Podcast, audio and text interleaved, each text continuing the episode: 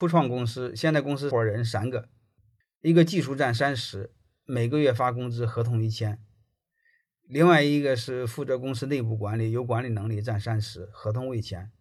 虽然和我配合很默契，但是长期兼职在外省。目前现状，公司现状没有合适的合作伙伴，而且兼职的朋友也应尽心尽力。是否眼下有一个折中的方案，防止对公司造成损失，可维持现在的运营，不伤感情，让大家白忙活？你这个该刚开始就分错了，你得说清楚啊！一个技术占三十，另外一个鸟人兼职占三十，那等于你是你自己专职又是又做总经理吗？占四十。第一，这个股份是分错了；第二，那个伙计兼职分三十是分错了，分的太多了。嗯，就这么简单。这个你可得了，要么让他专职，你这个兼职熊还占三十个点，胡扯淡呢！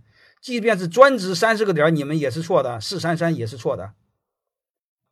这是第一是错的，那个兼职的最多给他五个点，甚至还而且五个点我都不想给，给他五个点干股就行。